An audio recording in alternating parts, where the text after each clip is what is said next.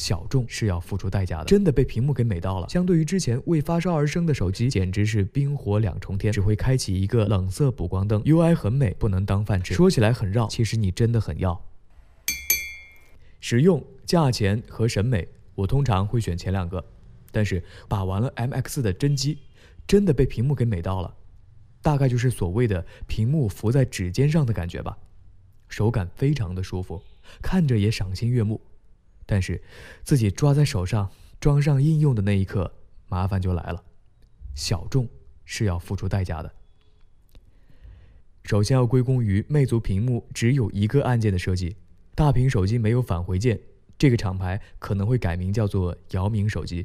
对绝大多数人来说，单手操作就是不可能，尤其在单手握持全屏看视频的时候，想退出，另一只手划过冬天的寒冷，再划过屏幕对角线那一头点应用自带的返回键，这么长的句子特别崩溃。我当时点返回键的心情也是。Smart Bar 可以弥补吗？一个字，更扯。魅族还没有那个号召力，可以让所有人按照它的规则来做应用。所以大多数时候，Smart Bar 都只是一个适合左撇子的返回键，相应的也会挤占屏幕的空间。如果让我给它取一个外号，一定是“蹲在茅坑不拉屎 bar”。现在想想，一些测评说魅族很小众，欣赏它的人就会对它爱不释手这样的屁话，完全就是不负责任。好用就是好用，不舒服就是不舒服，产品一定要自己体验才能出手，不然各打五十大板的测评。会把你带进阴沟里的。UI 很美，但是不能当饭吃。Flyme 居然没有 T9 搜索，可以小众，但是真的不要反大众。还有它的云相册，居然不能在 PC 上查看，也就是说，这个云相册的唯一功能就只能用魅族手机备份，而不是多设备的资源共享。说起来很绕，但仔细想想，这个功能其实你真的很要。无限怀念米 UI。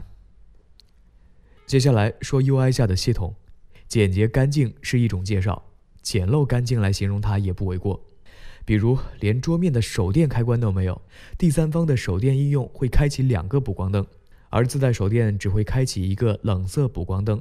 考虑到省电和寿命，还是用系统自带手电吧。的确，理论上很多系统没有的功能可以用第三方的软件来弥补，但是体验是两个世界的。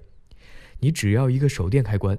用第三方的应用呢，就会给你广告，或者是一个星期让你更新一次，又或者是悄悄的走流量。比如你只想要一个管理软件，但是他向你要了很多不该他要的权限，动不动还送你两个软件。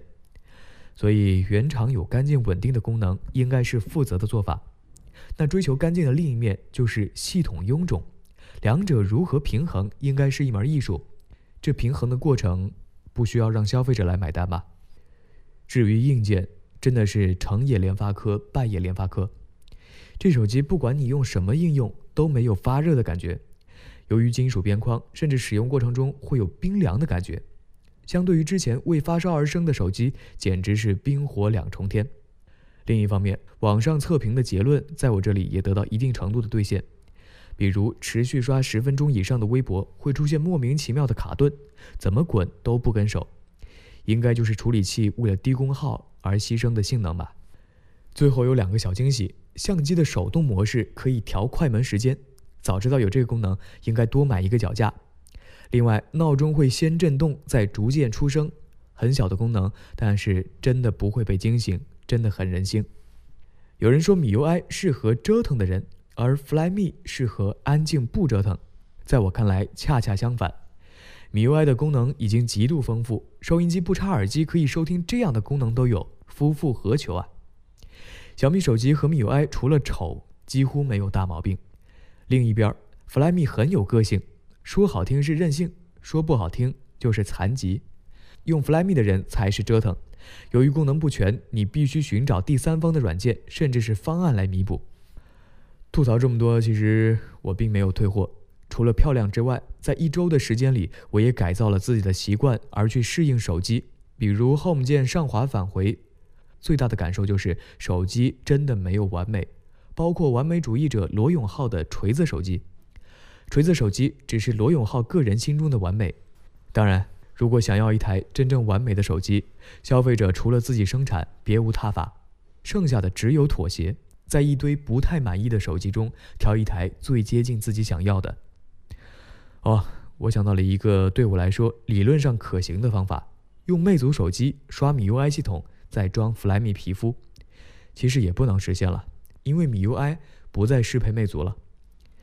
所以，这也是现在为什么很多人出来造手机的动力吧。